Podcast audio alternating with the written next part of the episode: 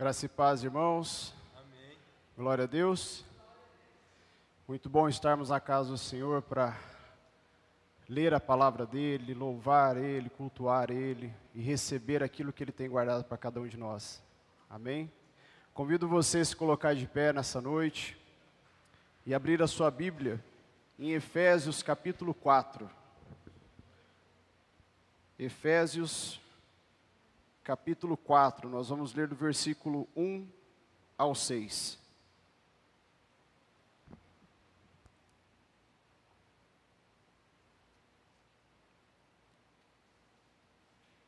Efésios 4, a partir do versículo 1, diz assim: Como prisioneiro no Senhor, rogo-lhes que vivam de maneira digna da vocação que receberam.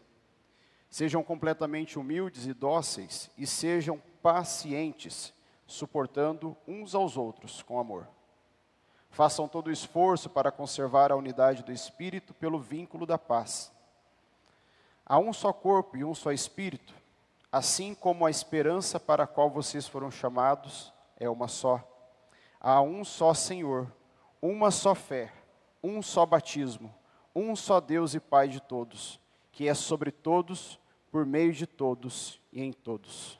Glória a Deus. Aqui, nós somos convidados a viver de uma forma única. E se a gente for parar para analisar, o mundo ele quer fazer o que com a gente? Ele quer nos dividir. Então ele quer colocar vários pensamentos, várias vertentes, para que as pessoas possam pensar aquilo que fica mais agradável, aquilo que eu quero, eu vou seguir. Mas lembre-se de que nem sempre aquilo que é mais agradável a você é o caminho certo a ser seguido.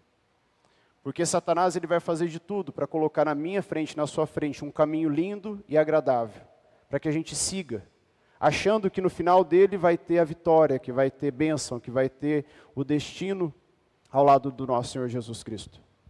Mas aqui ele fala: há um só corpo e um só espírito, e assim como a esperança para a qual vocês foram chamados é uma só.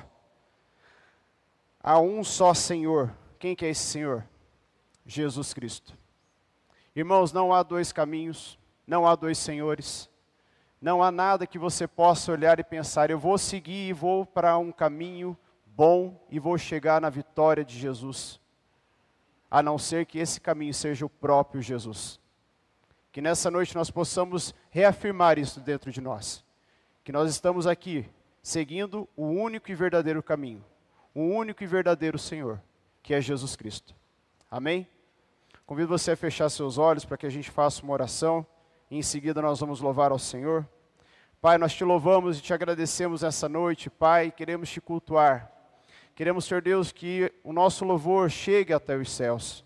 E que nessa noite, Pai, o Senhor se faça presente com o teu Espírito Santo, visita-nos, fala ao nosso coração, ministra sobre as nossas vidas aquilo que nós necessitamos ouvir, Pai. Deus, eu te louvo e te agradeço por tudo que o Senhor tem feito e por tudo que o Senhor ainda irá fazer.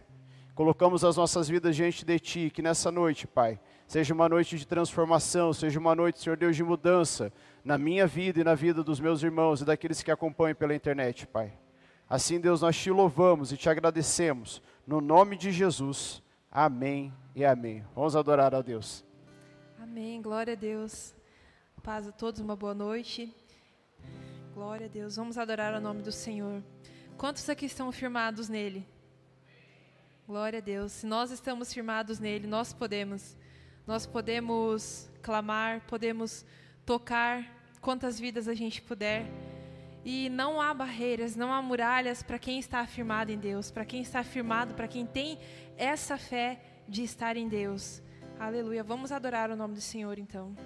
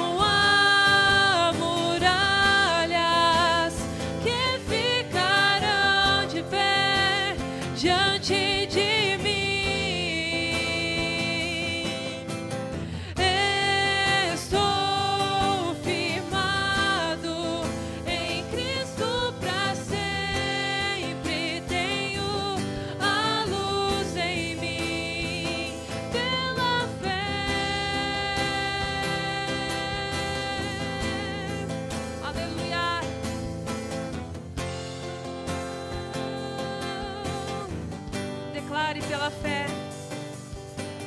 Pela fé posso mudar. Pela fé posso alcançar. Você pode alcançar.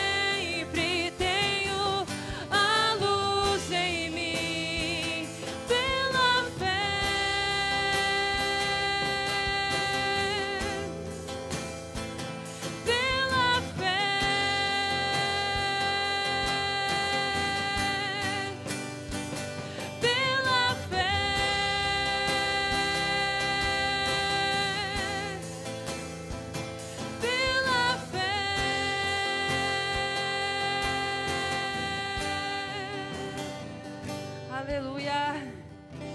Glórias a Deus. É pela fé que nós cremos no Deus do impossível também.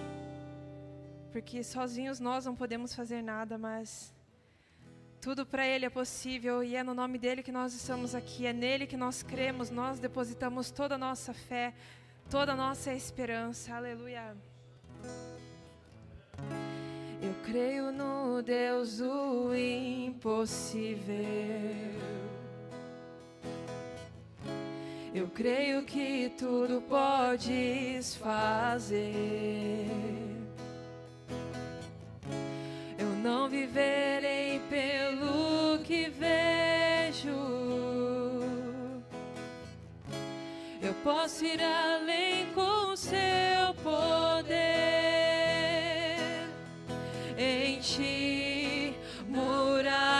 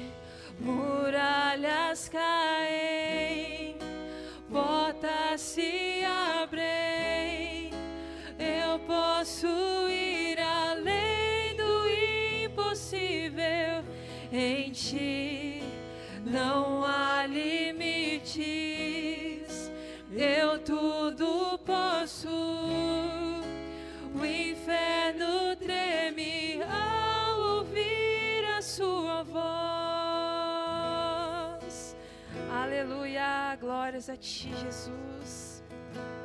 Teu nome é poderoso, Pai. Poderoso também para nos libertar, ó Pai. Poderoso para nos fazer seus filhos, ó Deus. Aleluia. Como a melodia,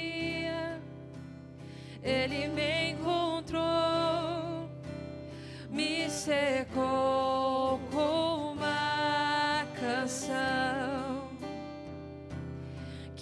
libertou dos meus inimigos, dos meus medos, me salvou.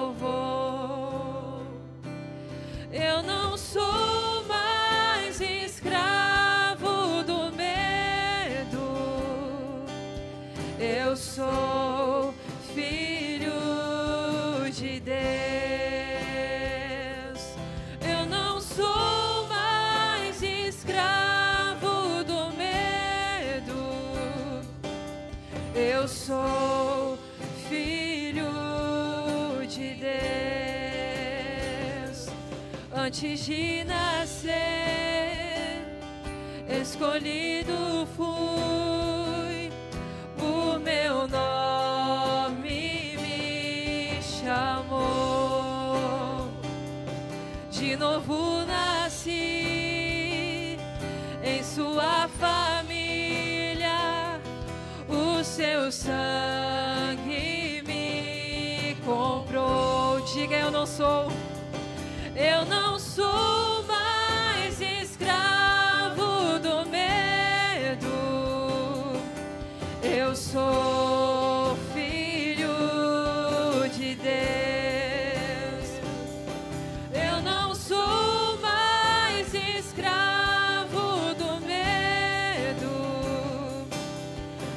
soy.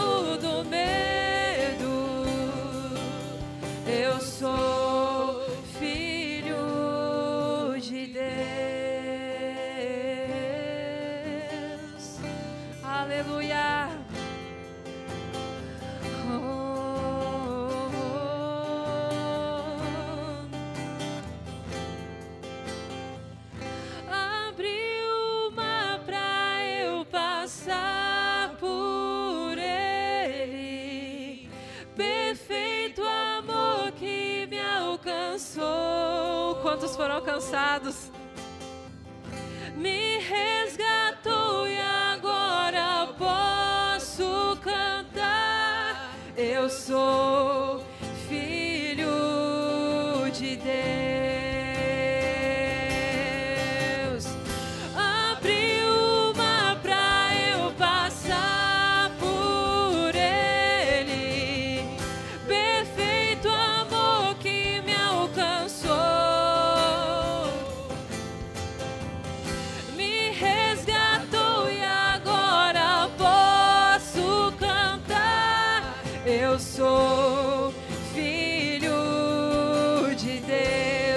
eu sou, eu sou filho de Deus, eu sou, eu sou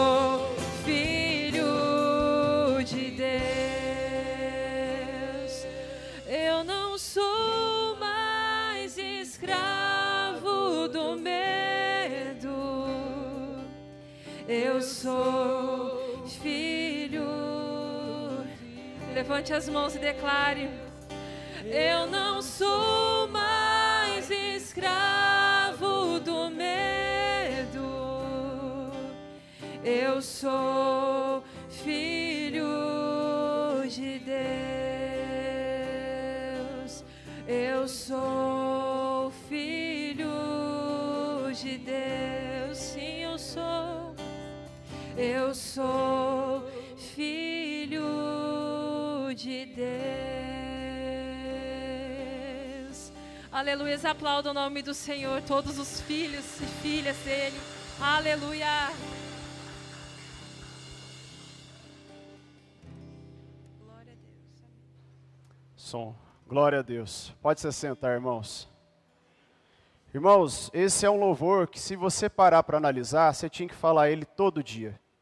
Eu não sou mais escravo do medo, eu sou filho de Deus. Porque todo dia Satanás vem e coloca mentiras na nossa cabeça.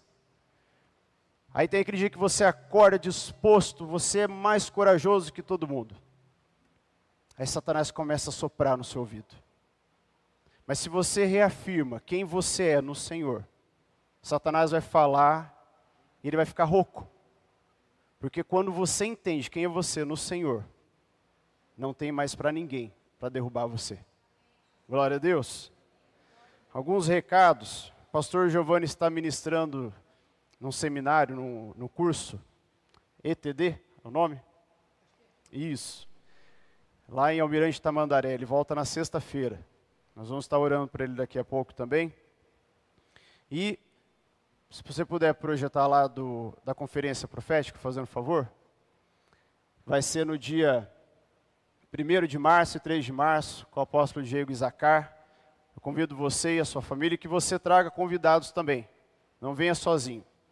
Chame aquela pessoa que você sempre teve vontade de convidar para vir à igreja, seja o seu vizinho, uma pessoa que trabalha com você, que estuda com você. E no sábado, dia 2, a esposa dele, que é a Dani Zacar, vai estar fazendo aqui uma reunião somente para as mulheres. E aí também é uma oportunidade para você convidar a sua vizinha, a sua amiga de trabalho, de faculdade, para que vocês possam estar aqui recebendo a palavra do Senhor. Glória a Deus. Você recebeu um boletim para que você pudesse, para que você possa ler a mensagem. Dentro dele também veio um envelope para que você possa fazer a sua oferta aqui na casa do Senhor. Se você veio preparado e sem constrangimento, eu convido você a se colocar de pé para que a gente faça uma oração. Se você não veio preparado também, não se sinta constrangido, nós vamos estar orando juntos. Enquanto eu faço a oração, você prepara a sua oferta e depois nós vamos estar louvando ao Senhor para que você possa vir aqui à frente trazer. Senhor nosso Deus, nós te louvamos, Pai, te agradecemos por essa noite. E quero te agradecer, Pai, pelas ofertas e os dízimos trazidos à tua casa. Pai, que o Senhor venha nos capacitar cada dia mais, Pai, na administração dos recursos, para que esse dinheiro, Senhor Deus, faça prosperar o teu reino aqui em Moarama e também em todo o Paraná, em todo o Brasil e fora do Brasil, Senhor Deus. Senhor Deus, eu te peço que o Senhor venha derramar da tua unção, Pai, da tua graça sobre a vida de cada um, daqueles que estão em casa, Senhor Deus, também vão ofertar. Pai, derrama, Senhor Deus, bênção sem medida, Senhor Deus, sobre as nossas vidas, no nome de Jesus, Senhor Deus. Olha, Senhor Deus, para cada oferta, Senhor Deus, dada com intenção no coração, Pai, de louvar e agradecer ao Senhor pelo que o Senhor tem feito na vida de cada um. Assim, Deus, nós te louvamos e te agradecemos no nome de Jesus. Amém. Você pode ficar à vontade, irmão, vir aqui à frente, enquanto nós louvamos ao Senhor.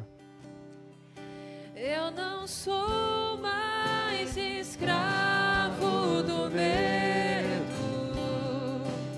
eu sou filho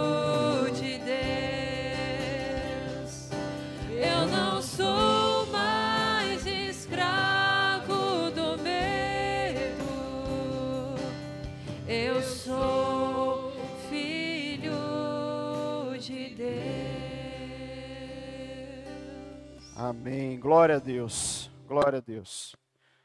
Irmãos, eu vou convidar vocês a abrirem a Bíblia, a Bíblia de vocês em 1 Reis, no capítulo 17. 1 Reis, capítulo 17.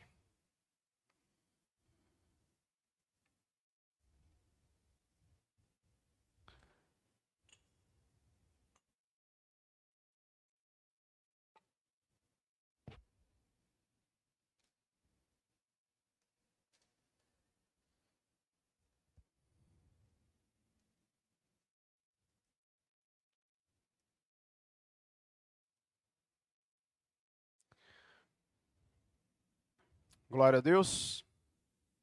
A partir do versículo 1, diz assim: Ora, Elias de Tisbe, em Gileade, disse a Acabe, que era o rei: Juro pelo nome do Senhor, o Deus de Israel, a quem sirvo, que não cairá orvalho nem chuva nos anos seguintes, exceto mediante a minha palavra.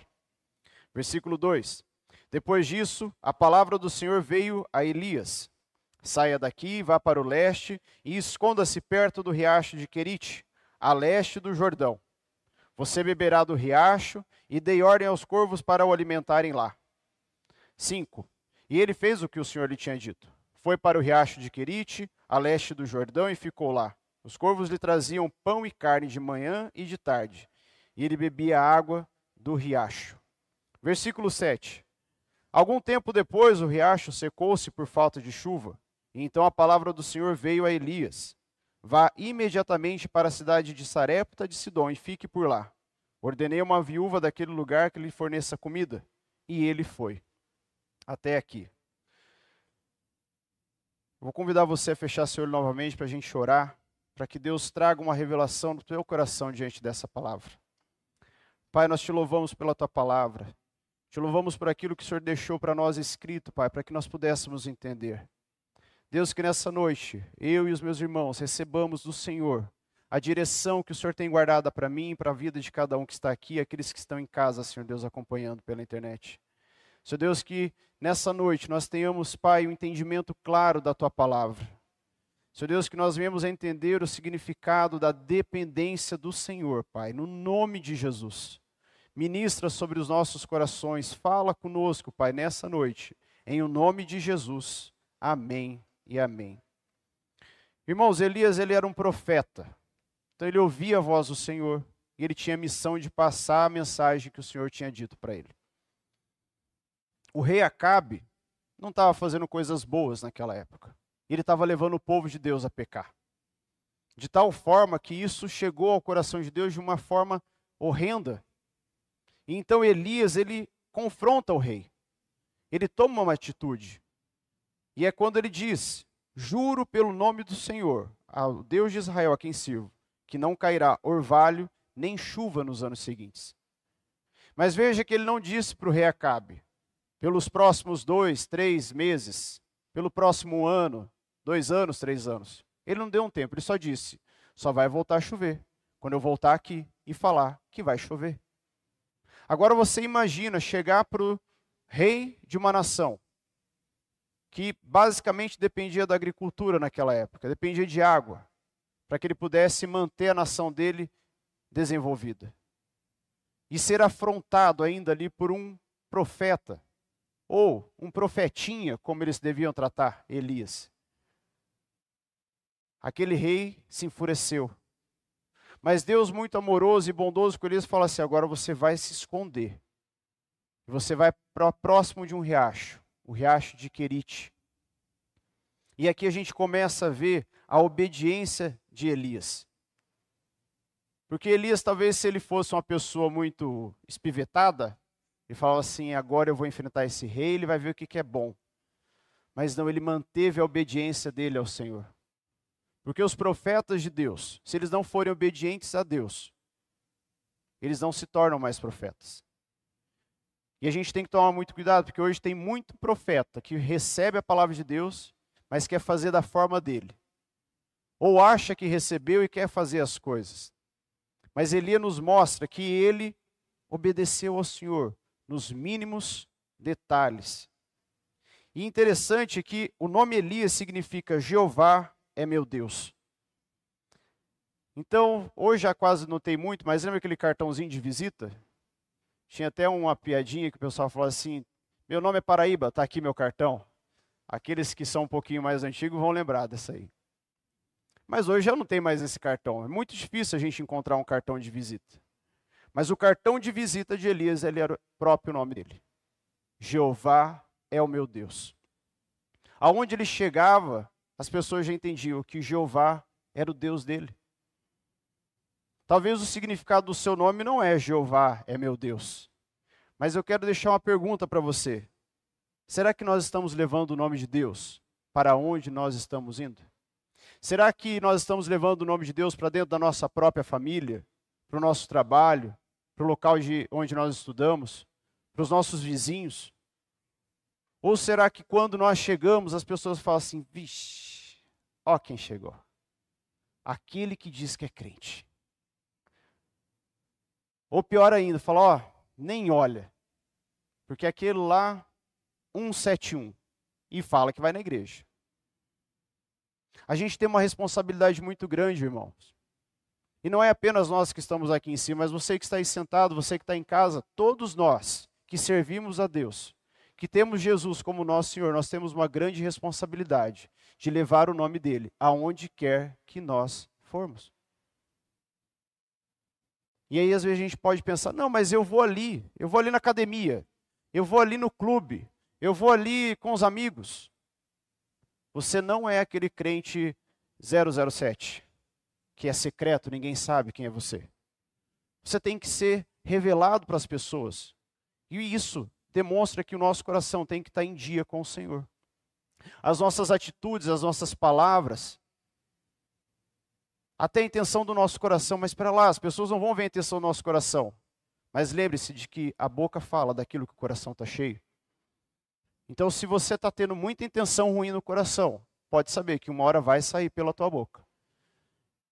E Satanás, ele é muito astuto, ele vai ficar prontinho ali para falar: opa, olha lá o que ele falou. Olha lá o que, que ele fez. Elias, ele tinha um compromisso muito forte com o Senhor. E não apenas por causa do nome dele, Jeová é o meu Deus, mas porque ele sabia que o dia que ele fizesse algo de errado, o mundo dele ia cair. As pessoas iam olhar para ele já com descrença falar assim: Mas você disse que é profeta e faz tal coisa? Quando Elias ele confronta o rei Acabe ele diz que vai parar de chover, ali ele toma uma atitude muito forte. Será que nós estamos tendo essa atitude forte como Elias teve? diante das situações erradas. Ou quando alguém vem para perto de nós e conta uma piadinha, a gente dá risada para não constranger o amigo ou falar, ah, não vou perder a amizade por causa disso. É uma piadinha boba. Ah, é só um programa de televisão. É só uma musiquinha que eu estou ouvindo, é só uma série, é só um filme, é só um ambiente que eu estou visitando. Quantos de nós estamos realmente vivendo uma vida da qual o Senhor possa olhar e falar assim: meu filho amado em quem eu me agrado? E que as pessoas olham para nós e falam assim: Olha, se para ser crente é isso, é isso que eu quero. E Elias estava vivendo isso. E quando ele vai para esse riacho de Kirate, Kirite, lê no versículo 4, Deus fala assim: Você beberá do riacho e dei ordem aos corvos para o alimentarem lá. Ali foi a primeira dependência total do Senhor. Porque imagine só, quando você está com fome, o que, que você faz? Você vai para sua casa, abre o armário e come alguma coisa. Se não tem algo em casa, você vai até o mercado mais próximo, compra algo rápido e come. Agora imagina só, Elias dentro de uma caverna, ele não tinha um atacadão, ele não tinha um amigão ali do lado, ele não tinha um iFood para poder ligar, ele tinha a total dependência do Senhor. Ele tinha pássaros que trazia para ele carne e pão de manhã e de tarde, o suficiente para que ele pudesse ficar alimentado e em pé durante o dia, durante a noite. Ele não ficou pensando, pera lá, eu vou guardar esse pouquinho aqui, porque vai que os pássaros, né, não à tarde. Vai que eles pegam um congestionamento ali no céu, pegam uma tempestade, pegam uma rajada de vento e cai o pão e eles não vêm me trazer comida. Não. Elias estava na total dependência do Senhor. E aí você pode falar, ah, mas é fácil falar dessa dependência do Senhor lendo essa história da Bíblia. Você acha que talvez ele não ia lá e pegava um pedacinho de alguma coisa ali e fazia isso? Não, irmãos, porque se você for parar para analisar e pegar a parte histórica, ele estava dentro de uma caverna. O que, que tem dentro de caverna? Só tem rocha, terra. Ele estava ali dependendo do Senhor. E eu quero contar para vocês, irmãos, alguns versículos que vão reafirmar para nós o que que mostra para nós quando nós somos dependentes do Senhor. O que que gera em nós e como nós começamos a viver quando nós vivemos na total dependência do Pai. Já vou adiantar, não é fácil depender do Senhor. Porque o nosso instinto é querer fazer algo, é querer dar um jeitinho, é dar uma mãozinha para Deus, mas Deus não precisa da sua mãozinha, Deus precisa da sua fé, Deus precisa da sua atitude de confiar plenamente nele. E não de querer dar um jeitinho na situação. Ano passado eu estava passando uma situação um pouco apertada, e aí na minha cabeça eu pensava em mil situações. Vou fazer isso, isso, isso, isso, isso. E aí um dia na oração eu estava ali, falei, vou fazer isso, porque deve resolver tudo. E aí Deus falou assim: Eu quero que você pegue esse valor e oferte na vida desse irmão. Aí eu falei. Aí lembro do apóstolo Coroiola? Um segundo. Porque ali eu estava começando a entender que a minha dependência não era no valor que eu tinha, mas a minha dependência era no Senhor. Porque aquele valor que eu tinha não ia resolver toda a situação, mas a minha dependência no Senhor, sim, ia resolver toda a situação. Talvez a gente possa pensar, poxa, mas é, é só isso que eu tenho. É igual aquele agricultor que tem um saco de semente, ele fala, só tem um saco de semente. E eu vou cuidar desse saco de semente para eu não perder, porque vai que eu planto e não chove, e daí ela morre e não perde. Se você tem a semente, plante. Em qualquer área da sua vida, plante a semente que o Senhor pedir para você plantar. E eu tenho plena convicção no Senhor de que essa semente vai florescer e vai ser abundante na sua vida. Primeiro ponto, irmãos, que acontece quando nós somos dependentes do Senhor é que nós honramos ao Senhor. Abra comigo em Mateus capítulo 6. Mateus 6, versículo 33.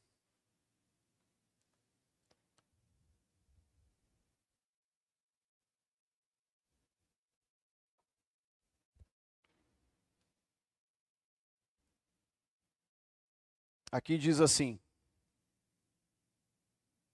capítulo 6, versículo 20, 33.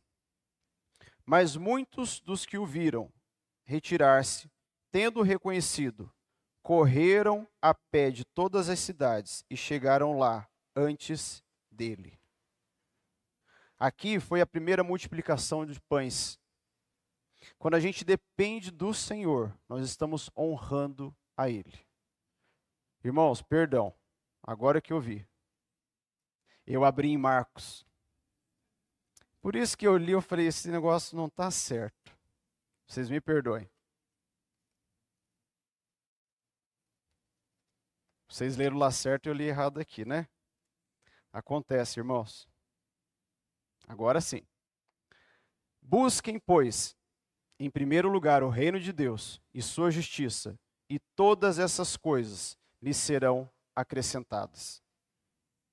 Quando nós dependemos do Senhor e buscamos o reino de Deus primeiro, todas as outras coisas, tudo, tudo que você estiver pensando, Deus vai suprir.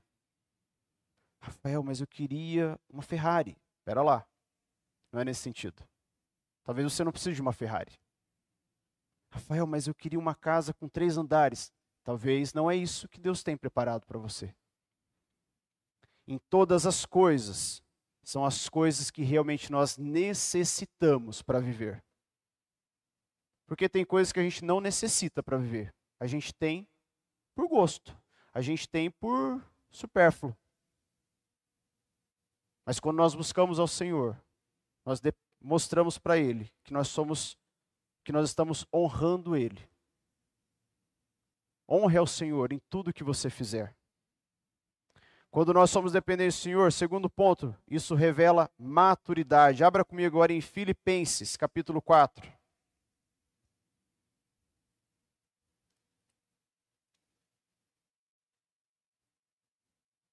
Filipenses capítulo 4, a partir do versículo 11.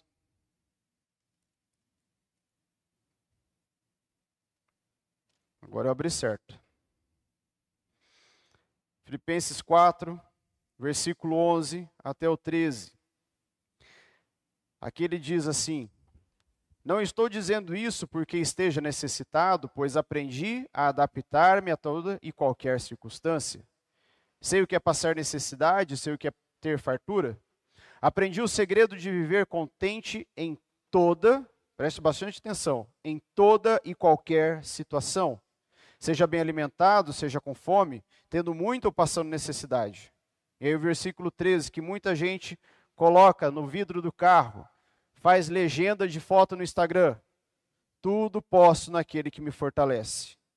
Pode colocar essa legenda em onde você quiser, mas viva isso. Viva isso verdadeiramente. Tenha a maturidade de mostrar a Deus que você realmente confia nele em toda e qualquer situação, não só quando você está bem, quando as suas contas estão todas pagas, quando você está com a barriguinha cheia, quando você tem gasolina no carro, quando a sua casa está tudo certinho, quando o seu emprego está às mil maravilhas, todo mundo te ama, teu patrão te ama, ele até te deu um aumento. Uau, agora eu vou honrar a Deus, agora eu vou me mostrar maduro. Mas mostre maturidade quando você estiver passando fome, quando você estiver precisando pagar um boleto, quando você estiver lá com problemas no seu serviço, quando você estiver passando por uma situação de doença. Porque é nesse momento que a nossa maturidade é revelada. Porque quando tudo vai bem, a gente também está bem. A gente ri, a gente brinca. Mas começa a apertar um pouquinho. Parece que começa a vir à tona tudo aquilo que tem dentro de nós, que a gente até então escondia. Mas quando você depende do Senhor, você revela a sua maturidade, assim como o apóstolo nos mostra aqui. O terceiro ponto é que fortalece a nossa fé. Abra comigo agora em Marcos, capítulo 9. Marcos capítulo 9, versículo 23 e 24.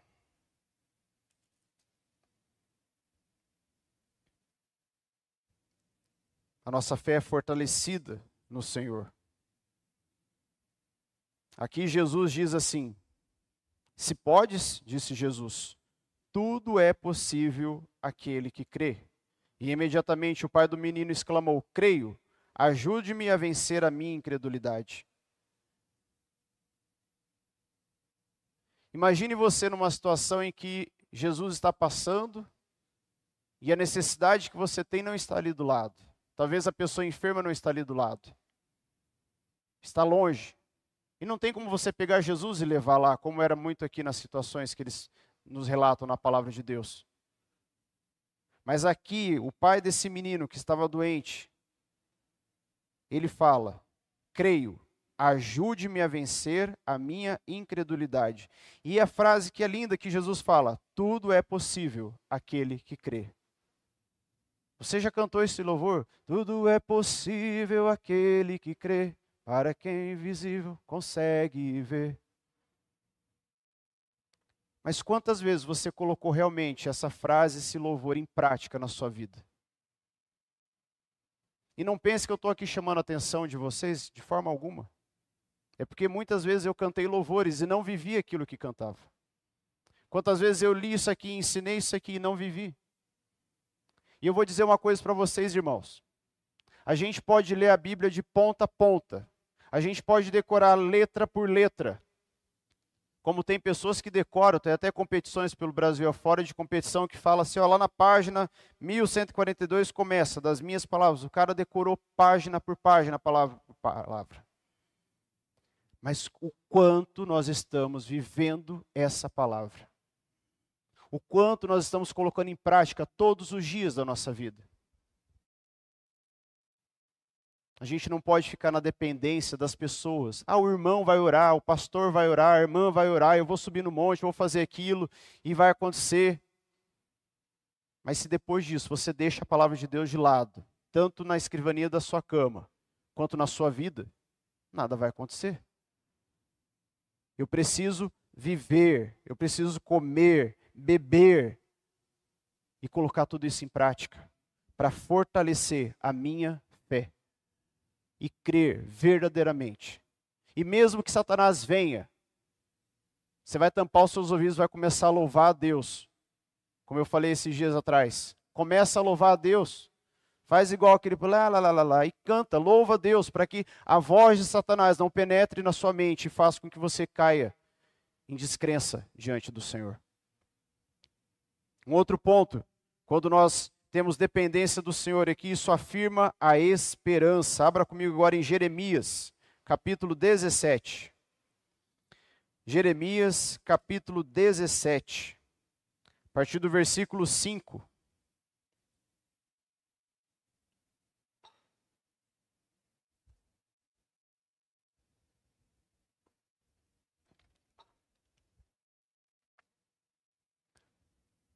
Jeremias 17, versículo 5 até o 8, diz assim: Assim diz o Senhor: Maldito é o homem que confia nos homens, que faz da humanidade mortal a sua força, mas cujo coração se afasta do Senhor.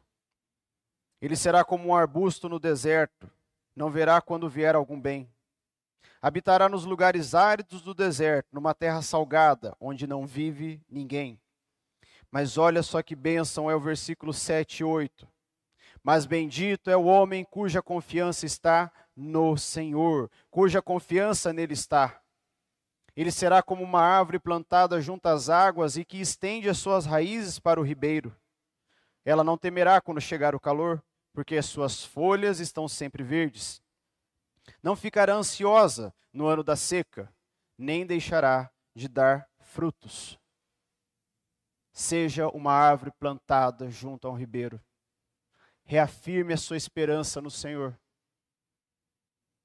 Porque se daqui a pouco acontecer uma desgraça na sua vida, você vai estar firme em Deus. Se for amanhã, se for daqui um mês, daqui um ano, você vai estar preparado no Senhor.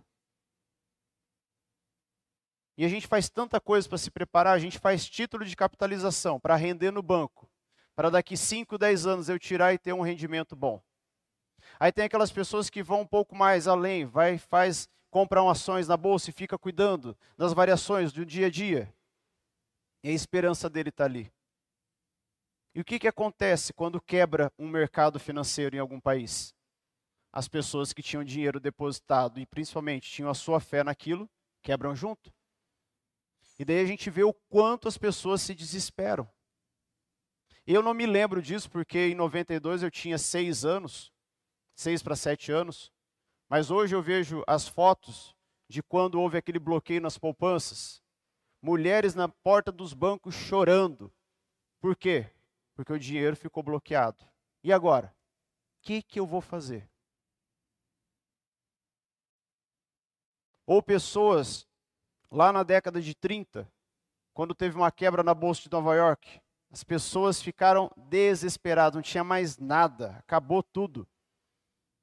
Eu lembro que meu avô contava da geada que teve aqui no Paraná, acho que em 1968, não lembro agora que ele fala. Se alguém me lembrar, me ajuda aí. Mas era um desespero total, porque aquilo que tinha plantado queimou. Mas se você pegar a história de pessoas que confiaram no Senhor plenamente, quando aconteceu esses desastres, eles estavam no meio, mas eles não foram atingidos. Imagine você agora, irmão, dentro de um tornado. Quando você vê na televisão, eles não falam assim, ah, o olho do furacão. Imagine você dentro desse olho desse furacão. Mas você está sendo protegido pelas mãos do Senhor. O furacão está passando ao redor, está levando tudo embora, mas você está ali firme no Senhor. Está firme e forte. As pessoas que passam pelo furacão e firmes e fortes é porque elas colocaram a confiança delas no Senhor. Elas se firmaram ali. Elas colocaram os pés delas na rocha. Elas não colocaram a casinha delas na areia, como a gente tem na história na Bíblia, mas elas se firmaram na rocha que é Jesus. E pode vir um furacão que for, na maior das intensidades, no grau mais potente que tiver, você vai permanecer firme, porque você está no Senhor. Quinto, produz paciência. Abra comigo em Romanos 12, 12. Está quase acabando, tem mais 10 só para a gente terminar. Brincadeira, calma.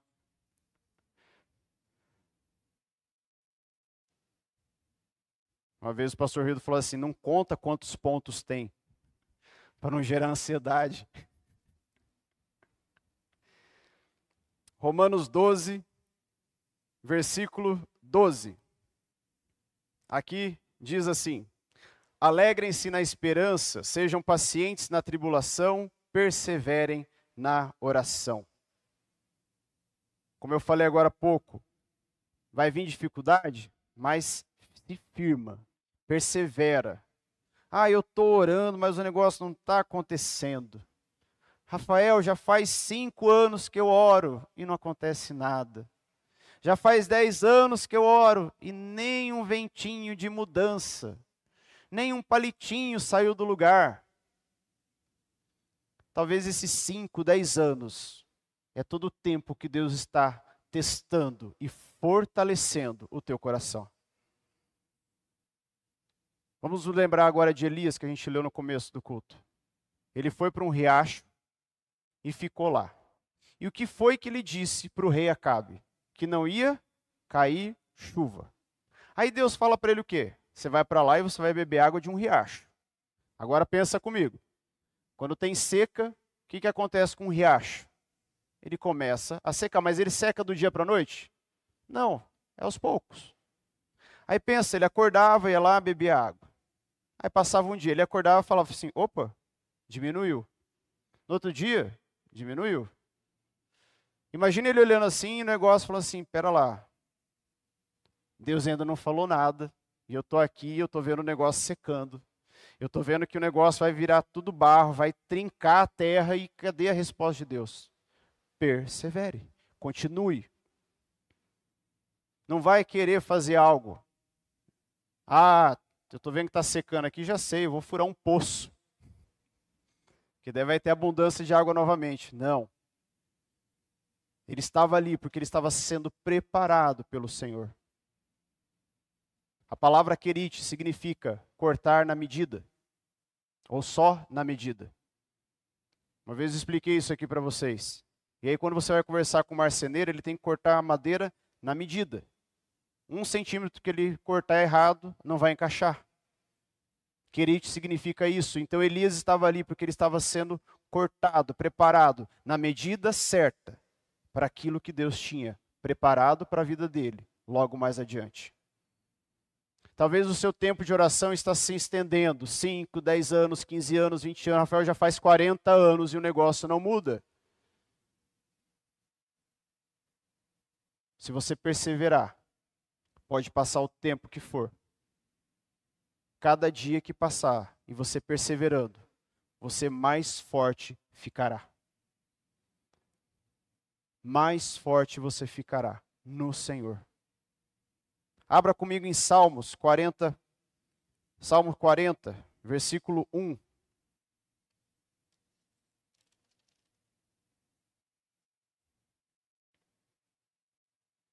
Aqui o salmista nos diz, versículo 1: Coloquei toda a minha esperança no Senhor. Ele se inclinou para mim e ouviu o meu grito de socorro. E olha o que, que diz o 2: Ele me tirou de um poço de destruição, de um atoleiro de lama, pôs os meus pés sobre uma rocha e firmou-me num local seguro. Vou até continuar o 3. Pôs um novo cântico na minha boca, um hino de louvor ao nosso Deus. Muitos verão e temerão e confiarão no Senhor. E aí no 4 ele diz: Como é feliz o homem que põe no Senhor a sua confiança e não vai atrás dos orgulhosos, dos que se afastam para seguir deuses falsos. Sejamos como esse salmista, coloquemos toda a nossa esperança no Senhor. E aí o cântico de louvor novo ele vai colocar nos teus lábios e você vai louvar a Deus como nunca louvou antes. Confie no Senhor. Coloque sua esperança no, em Deus. E para finalizar, irmãos, o sexto ponto, foram só seis, não era doze.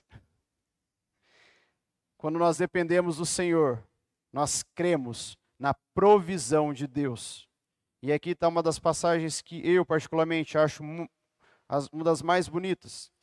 Abra comigo lá em Gênesis capítulo 22.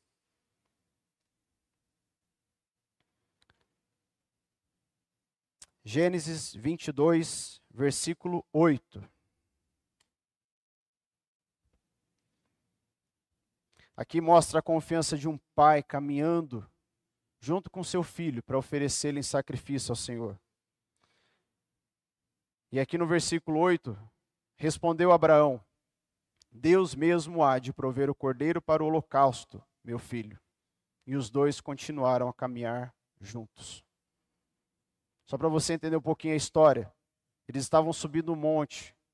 E aí Isaac olha para Abraão, seu pai, e fala assim: pai, a gente tem tudo. A gente tem a madeira, a gente tem a faca, a gente tem o, o feno, a gente tem o que faz fogo, a gente está tudo preparado.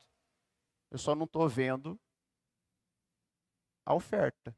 Eu só não estou vendo o cordeiro. Eu só não estou vendo aquilo que nós vamos ofertar. Porque ele não sabia que ele era o motivo da oferta. Mas a resposta de Abraão é para fortalecer o meu e o seu coração. De que numa situação dessa, que você talvez não veja a provisão do Senhor, você vai confiar em Deus, porque você vai repetir as palavras dele: Deus mesmo há de prover o cordeiro para o holocausto, meu filho. Deus fala isso para você nessa noite, meu irmão e minha irmã. Você que está em casa, você está num momento assim de desespero, você está caminhando e não está vendo o negócio acontecer. Deus está falando para você: confie em mim. Eu vou prover o cordeiro. Eu vou prover aquilo que você mais precisa. Se eu fosse passar o microfone para você falar das suas dificuldades, eu creio que todos aqui teriam uma dificuldade para falar ou por uma batalha que está passando nesse momento. E eu repito as palavras de Abraão para você: Deus mesmo há de prover o cordeiro para a sua vida. Confie no Senhor, glorifique a Deus quando você ouvir essa palavra. Leia isso. Elias tinha tudo para poder fugir daquele momento de desespero, porque não tinha mais água, estava secando, ele só dependia daqueles pássaros que traziam pão e carne. Mas a confiança dele estava no Senhor. E ele só saiu dali quando a gente lê lá em 1 Reis, quando a palavra de Deus veio novamente a Elias e disse: Agora saia e vá para Sarepta de Sidom, e lá uma viúva vai te oferecer comida. Ela vai cuidar de você. Eu já deixei tudo preparado. E quando ele chega na porta da cidade, ele vê uma viúva recolhendo gravetos e pede água para ela. E ela fala assim: tá, eu vou pegar. Ele fala assim: traz alguma coisa para eu comer. E aí ela fala assim: mas se eu trouxer para você comer, eu não vou comer porque só tem para mim e para o meu filho. A gente vai comer e vai morrer depois.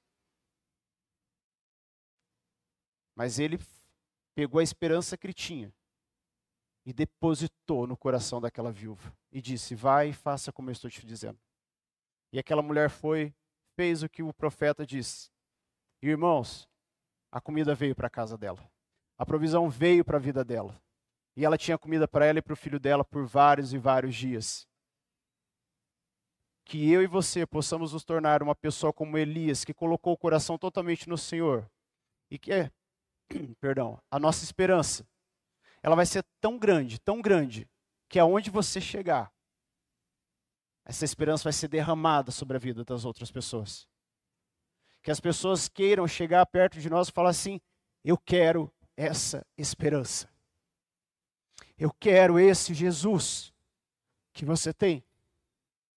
Então confie, irmãos, no Senhor. Entregue a sua vida. Isso não é brincadeira. Convido você a se colocar de pé e fazer essa oração a Deus nessa noite entregar verdadeiramente o teu coração no Senhor e toda, todas as suas preocupações, as suas angústias, os seus medos. Pai, nós te louvamos nessa noite.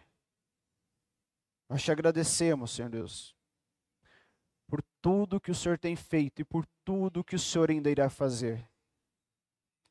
E queremos te pedir perdão por todas as vezes que nós tiramos, Pai, a nossa confiança no Senhor em que quisemos, Senhor Deus, fazer do nosso jeito, colocar nossa confiança em homens e mulheres, em situações.